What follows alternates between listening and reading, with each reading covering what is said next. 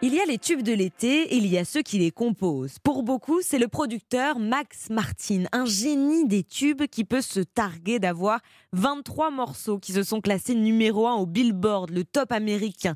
Alors parmi eux, il y a Baby One More Time de Britney Spears, sorti en 1998, un carton récemment élu meilleur premier single de tous les temps. Il a donc été produit par cet homme, le suédois Max Martin, qui est vraiment une machine à tubes, parce qu'on lui doit aussi I Kissed a Girl de Katy Perry par exemple, ou encore Check It Love de Taylor Swift, tous vendus et écoutés des millions de fois. Et Max Martin interroge comment un tube de l'été se produit-il? Y a-t-il une recette magique? Eh bien, dans une interview accordée au journal suédois Dagens Industry, Max Martin a donné quelques éléments de réponse. Par exemple, il dit s'être inspiré d'une technique de Prince, garder la même mélodie dans le couplet et le refrain, et puis faire des couplets efficaces et rythmés.